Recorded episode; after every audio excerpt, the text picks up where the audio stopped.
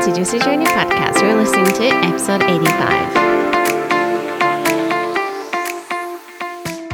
Welcome! ジューシーちゃんたちこんにちは。今日もホリスティックを語る番組ジューシージャーニーポッドキャストを聞いてくれてありがとうございます。このポッドキャストは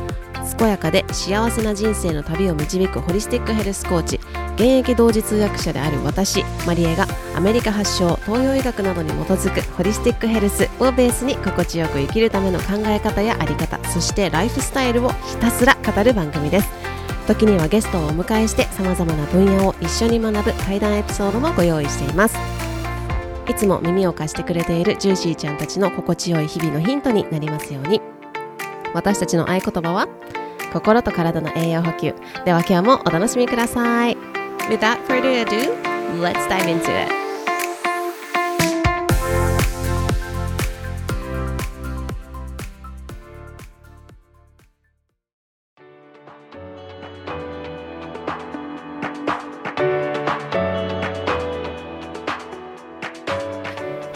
everybody, thank you so much for tuning into another episode of Juicy Journey Podcast 皆さん今日も聞いてくれて本当にありがとうございます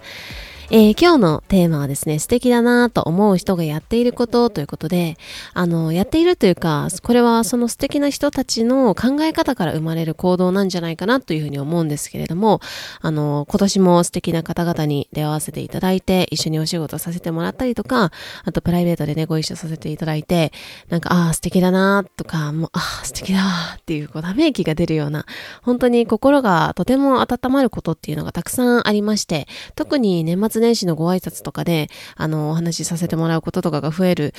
ことで、改めて私が感じたことっていうのも、あの、自分のメモとしても、あの、残したいなと思って、今日はこれをテーマにしました。はい、今日はですね、街中はあのクリスマス色一色になっていると思うんですけれども、皆さんいかがお過ごしでしょうか？今日はクリスマスイブということで、今日もあの当日に聞いてくださっている皆さんありがとうございます。えー、素敵なホリデーをお過ごしかなと思いますけれども、全国的にですね、あの寒波が来ているということもあって、あの日本海側とかはすごい雪が降ってると思ういますし、京都もすごい寒いんですけど、あのー、かなりね、冷え込んでいると思いますので、あの、くれぐれも皆さんお気をつけて、そして楽しくですね、心も体も温かく過ごしていただけたらいいなというふうに思っています。えっ、ー、と、アメリカでも寒波が来ているようでですね、私が住んでた中西部も吹雪が、あの、吹雪吹雪が吹いているって言ったらおかしいのかな？吹雪いているそうです。はい。マイナス15度が最高気温で、あの、マイナス30度とか言ってるみたいですね。なんかそれも、そういう時期も、あの、私が滞在していた5年、6年の間にもあって、あの、懐かしい。学校休みになったりとかしましたね。なんか、15分以上外に出たら肌が凍るとか言って、ちょっとよくわかんないんですけど、あの、凍るとか言って、あの、学校が休みになったんですけど、あ、これ私言ったかな？あの、お家が古いお家で、で、あのー、水道が凍っちゃって、で、あの、水道が、あの、水が出なくなる。もう水もお湯も出ないし、お水も飲めないわ、トイレも流せないわ、お風呂も入れない っていうことになって、で、結局私たちはルーメイトと一緒に、あの、学校に行ってですね、学校の方があったかいし、あの、そう、クーラーもその時ちょうど壊れちゃったんですよ、エアコンも。で、あの、もう、もう極寒ですよ。で、だから、あの、学校休みになって、あの、家から出るなみたいな感じだったのに、私たちは学校に行って、水を大量に汲んで、学校のジムでシャワー浴びてみたいなことしてましたね。懐かしいです。はい。ということで、えっ、ー、と、クリスマスは、一応、あの、キリストが、キリスト教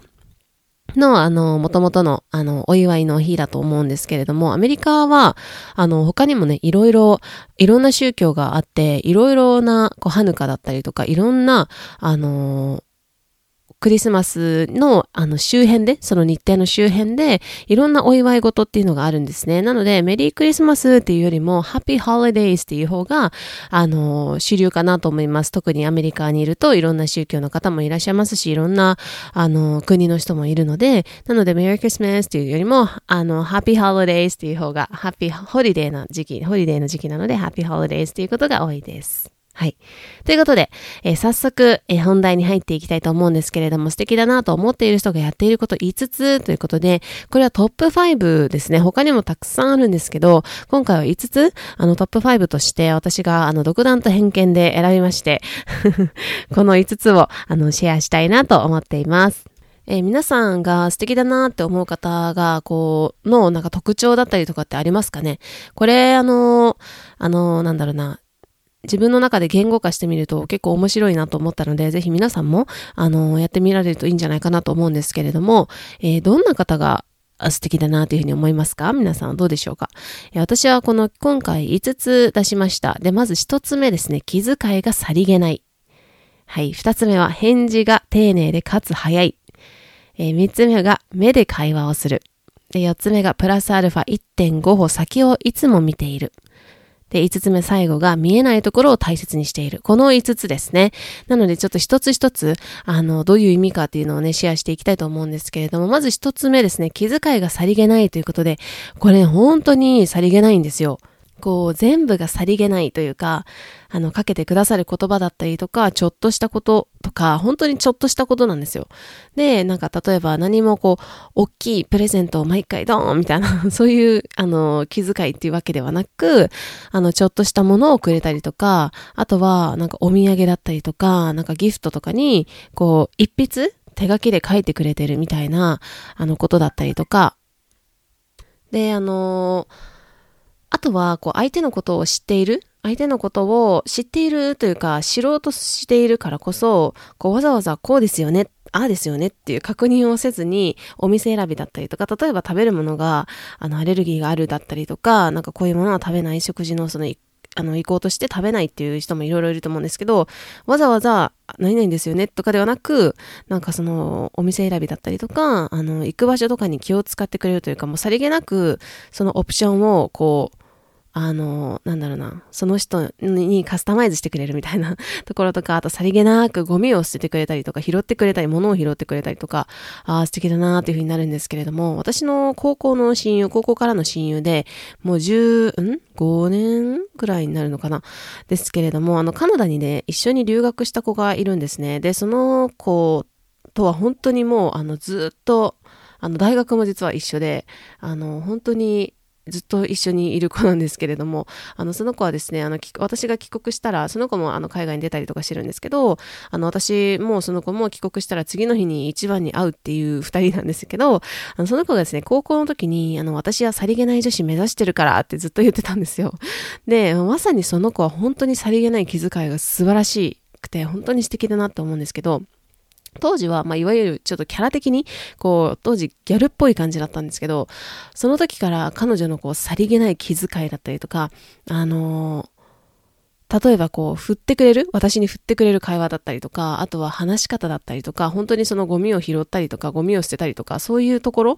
が本当にさりげなくて、もう素敵だなっていうふうに思いましたし、この子は本当にもういろんなところから、いろんな子が、あの、素敵だなと思ってた子だと思います。うん。で、あとはその、あのー、なんだろうな。日本で結構これ少ないなと思うんですけど、ドアを開けていてくれる人ってすごい気遣いがさりげないなと思うんですけど、なんか、日本って結構横断、横断歩道じゃないわ。なんだっけ。えっ、ー、と、えー、え、おと、ん？何でしたっけ？あの、扉が自動で開いてるやつ。はい、自動ドアですね。ごめんなさい。自動ドアが多いので、別にそんなに、あのー、ね、手動の扉っていうのはアメリカって結構多いんですけど、そこほど多くないんですが、でもなんかたまにあるじゃないですか。なんかデパートの入り口が、なんかこっち側は自動ドアだけど、こっち側は手動みたいなところがあると思うんですけど、そこでたまに自分が通ったら通りっぱなしっていう人もいるじゃないですか。あの目の前で、あ、しまった、みたいなのとか、あ、なんか開けてくれてなかったんだ、みたいなところもありますし、こう、後ろからですね、そう、私の場合はいいんですけど、なんか後ろからこう、なんかカートというか、その補助輪みたいなのを押したごじょ、あの、ご、ご年配の方が、あの、歩いていらっしゃっても、あの、そこに対して、こう、ドアを、こう、持っておくみたいな、開けておくっていう光景って、結構少ないなっていうふうに思うんですよ。うん。で、そういうなんかさりげない気遣い、別に何もすごいことやってるわけじゃないんですけど、少し5秒立ち止まってドアを、あの次の人に、あ、どうぞっていう風にやるとか、あとはその、なんか荷物が、あのベビーカーを押してたりとか、すごい荷物持ってる人とか、大変そうだなって人とか、あとはその、ね、あの足腰がちょっと、あの、大変そうだなっていう方とかにが後ろに来てたりとか、ちょっとその先にいたら、こう先回りして開けてあげるとか、ちょっと開けてあげ。これって本当になんか1時間とかずっと話聞いてるわけじゃなくて、本当に5分もいらないじゃないですか。1分、2分、もうかかっても1分とかだと思うんですよ。このさりげなさっていうのは本当になんか見ていると素敵だなと思うし、逆にこの目の前で閉まってしまうドアっていうのは、なんかこう、うん、別に悪気はないと思うんですけど、だけど、その相手のその後のこう感情というかもやっとするみたいなところっていうところまでそのさりげない人って考えられてるんだなっていうふうに思うんですよね。うん。なので、あの、こう、さりげない気遣い、それはお友達とか知り合いとかだけではなくって、こう、幅広くさりげなさを出せる人って素敵だなっていうふうに思います。はい。あとなんかこう、お友達とかだったらさりさりげなく、こう、以前プレゼントしたものを持ってくれてるとか、あの、そういうのですね。はい。それが一つ目の気遣いがさりげないというところでした。はい。で、二つ目は返事が丁寧でかつ早いということなんですけれども、これ皆さんいかがでしょうか？なんか、あの、忙しい人ほど時間はあるっていう、この言葉は私の大学の恩師が言っていたことで、すっごい印象的なんですけど、あの、その私の恩師、先生っていうのは、あの、誰が見ても本当に忙しい方だったんですよ。いろんなところでいろんなもの、ことをやってる人だったんですね。で、みんなでもうほんとこんな時間どこにあるんだろうねっていうふうに言ってるぐらい、あの、すごい、あの、忙しい人だったんですよ。でも、その先生は誰よりも返信が早くて、かつ丁寧で、あの丁寧だったんですよ。で、その、あの、恩師が言ってたのは、もう忙しい人ほど時間はあるからねっていうふうに言ってて、うん。私もそれを聞いてからずっとこういうそのことに対しても、あの、こう、モットーにしているというか、大切な瞬間を逃さないっていうのは、あの、なんだろう、うん、意識はしているんですけど、この恩師だけではなくって、こう、私が素敵だなっていうふうに思う人っていうのはみんなそうなんですよ、結構。で、あの、丁寧で素早くするっていうところで、あのー、ここに時間の使い方のヒントって隠れていそうだなっていうふうに思うんですけど、なんか返信をしなきゃなって言って、なんかメール送っても、あの、1日2日来ない人とかいるし、あとは、うん、あの質問を、あの、自分から質問をしておいて、あの、返信を返して 返さない人とかもいるじゃないですか。うん。で、なんか、その、例えば返信返さなきゃとか、あ、やっぱ今いいやっていうふうなことを繰り返していたら結局それを考えている時間、うん、あ、やっぱいいやとか、あ、返信返さなきゃって考えている時間で、それも自分の限られた労力なんですよ。エネルギーなんですよね。だからその思考の労力を使っていることでもあるし、なおかつ、なんかその、例えば、めっちゃ後になんか返信が来て、いや、いつの話みたいな、何の話だったっけみたいな、みたいになることに対して、あの、返信したら、こう、相手のエネルギーっていうところも、その、え、何の話話だったっけ？え？そんなこと言ってたっけ？って遡って、ああ、こういう話ね、みたいな風に見なきゃいけなかったりするじゃないですか。だからそれは自分だけじゃなくって、相手のエネルギーっていうところも使っているんだよっていうところも想定できてるんじゃないかなと思うんですけど、あの、やっぱり丁寧で、あの、かつ早い返事、あの、返事が早い。うん。と、信頼も厚くなるし、人間関係とか人脈も広がるなと思うんですよね。例えば誰かに紹介したいと思ったら、いや、この人連絡しても5日ぐらい帰ってこないことあるからな、とか、なんか、あの、消息不明になっちゃうからな、みたいな。あの、それだったらちょっと、あんまりちょっと、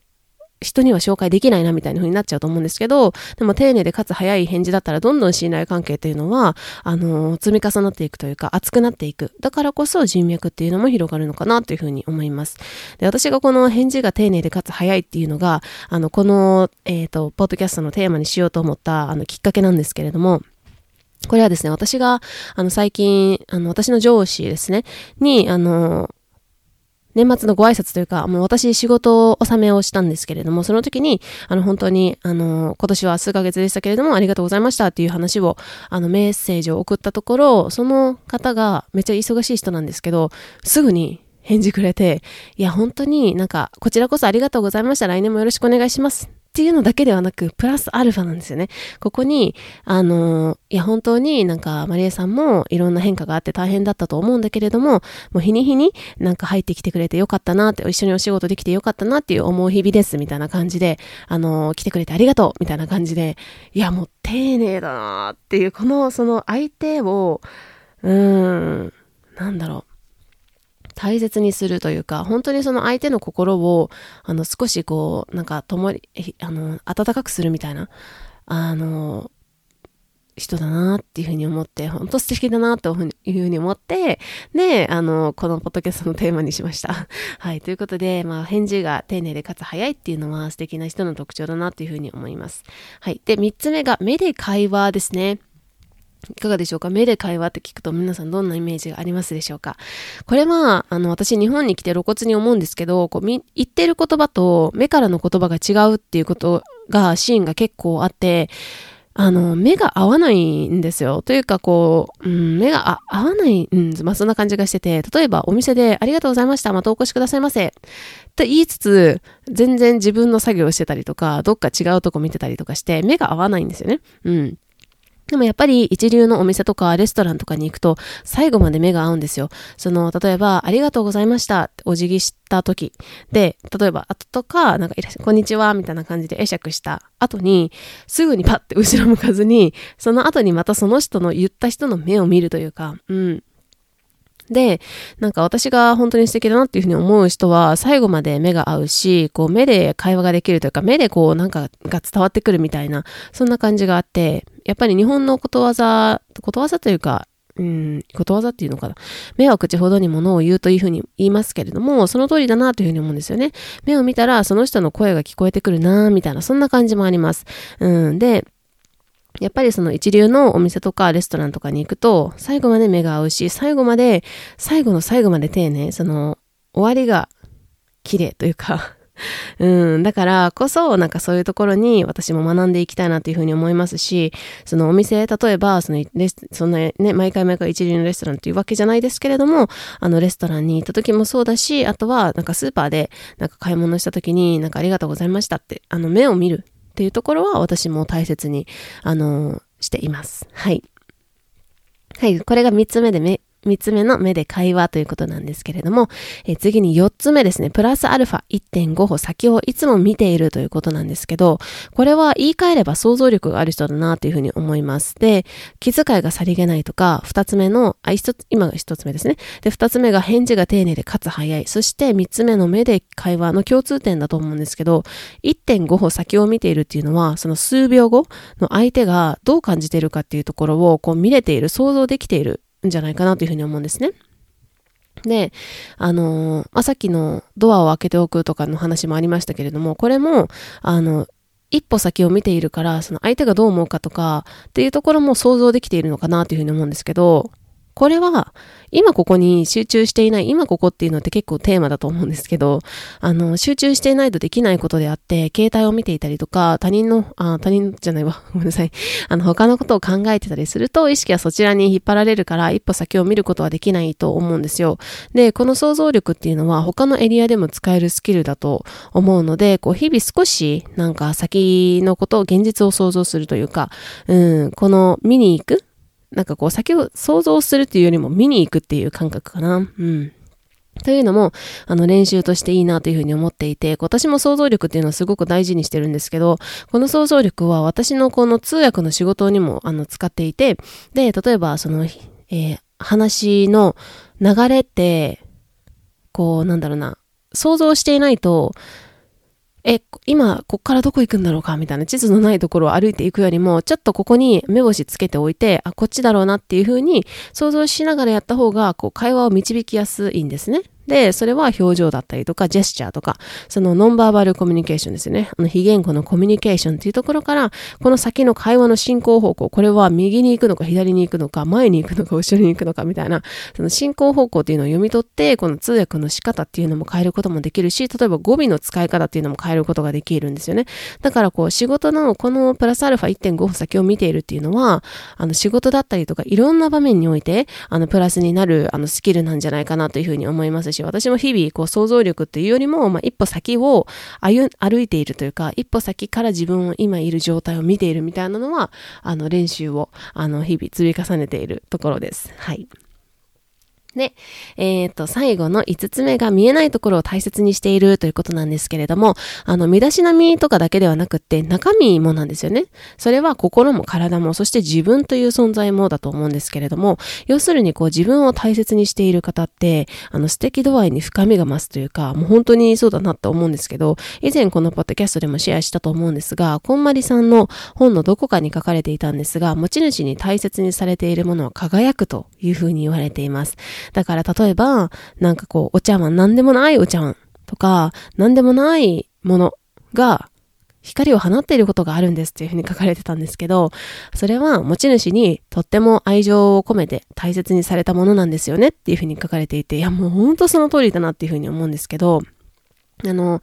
自分のことに対して、それは心もそうだし、体っていうところもそうだし、自分自身っていうところの存在、例えば心だったら、なんか、あの、自分がこう出したい感情とか、あの、思っていることを、こう、いつも、いや、いやっていうふうに抑えて蓋をするっていうところもあるだろうし、体だったら、いやもうめんどくさいとか、時間ないとか、あの、お、なんか、時間もお金もかかるみたいな感じで、その体っていうところに対して、あのー、本物の食べ物を食べていなかったりとか、うん。あとは自分自身っていう存在で、いや自分なんてとか自分だからとか、そんな風にこう自分っていうところを抑え込んでいる。で、すると、とか、あとは外に、こう外に外に向かっていって、なんか何かをすれば私の価値は上がるんだとか、例えば資格を取れば価値が上がるんだ。この人に認めてもらえれば価値が上がるんだっていう、こう外外ではなく、こう、内側、自分自身の内側っていうところを大切にされているっていうところで、やっぱりこう、素敵度合いに、あの、深みが増すなっていうふうに思うんですね。これは、あの、自分を大切にされている方から出てくる言葉っていうのは、なんかこう、深みがあるというか違うなと思うんですけど、自分を大切にすることは、あの、心地いいことばかりでも、なんかハッピーなことばかりでもないと思うんですよ。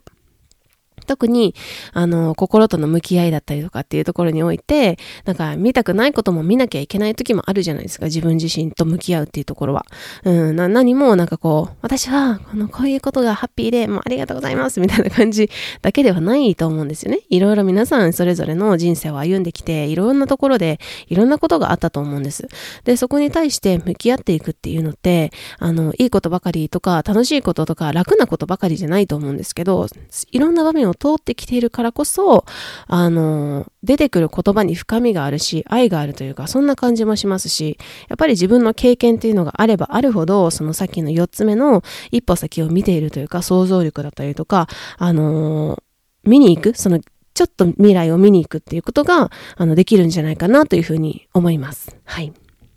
なので、えっ、ー、と、この今日はですね、あの、12345で 1, 1が、えー、気遣いさりげない、2つ目が、えー、返信が丁寧でかつ早い、3つ目が目で会話、そして4つ目がプラスアルファ0.5、えー、じゃない、ごめんなさい、1.5歩先をいつも見ていて、5つ目が見えないところを大切にしているとこの5つをシェアしてみました。あの、これって、あの、人間としての関わり、人間同士っていう、あの、人と人との関わりっていうところもそうだと思うんですけど、家族だったりとか、の関係だったりとか、パートナーとか、恋人との関係とか、あの、会社での関係とか、あの、いろんな場面で素敵だなっていうふうに思ってもらえることができるし、その何よりも、その素敵だなと思ってもらうんではな、思ってもらうためではなく、なんかこう相手が心地よく過ごせることでもあるのかなというふうに思うんですよね。なので、こう冒頭にもう言ったように、この to do、これは、これ、チェックチェックチェック、これやったら OK みたいな 感じっていうよりも、こう行動って人の考え方とか感情とか、日々の過ごし方っていうところから出てくる、まあ習慣ですよね。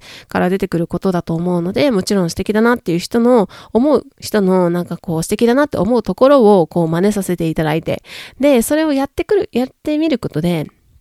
なんかこう見えることとか感じることとかもあると思うんですよね。なので、あのー、ぜひぜひ皆さんもこの、もしもね、この5つの中で気に入ったものとかあれば、あのー、ちょっと取り入れてみていただけるといいんじゃないかなというふうに思っています。で、この5つは私が普段、あの、私も完璧ではないですけれども、あの普段こう意識している5つです。なので、もしはなんかこう気に入ったこととか、あとはこれなんかちょっと興味あるなとかいうことがあれば、ぜひぜひ取り入れてみていただいて、そのやってみる、その後に、じゃあなんかどういう世界が見えるんだろうか？その、これをやった先の世界はどういうものなんだろうかとか、どういう感情になるのか、それは自分だけではなく、相手だったりとか、相手がいるものであれば相手だったりとか、うん、っていうところまで見ていくと、なんか発見があるんじゃないかなと思っています。はい。ということで、えー、今日も最後まで聞いてくれてありがとうございました。今日はね、えー、12月24日ですね。で、えっ、ー、と、明日25日ということで、で、それが過ぎればもうトントントントンという感じで、あのー、12月最後の日になって、で、23年を迎えることになると思うんですけれども、えー、年末年始いろいろあると思いますが、皆さんのペースで、あのー、周りに、あの、パタパタとあのね、あの、せかされないように皆さんのペースで、あの、過ごしていただけたらいいなと思いますし、寒さも深まってまいりましたので、ぜひ心も体も温かく過ごしていただけたら嬉しいなというふうに思います。それでは素敵なホリデーをお過ごしください。Happy Holidays, everybody! Thank you so much for listening to the end. 最後まで聞いてくださり本当にありがとうございます。日々の心と体の栄養補給のヒントになればとっても嬉しいです。ぜひお友達とシェアしていただいたり、星マークポチ、番組のレビューを残していただけるととっても嬉しいです。I hope you really enjoyed the episode. Alright, thank you so much again for listening. I hope you're having a juicy day. I'll see you next time. Bye.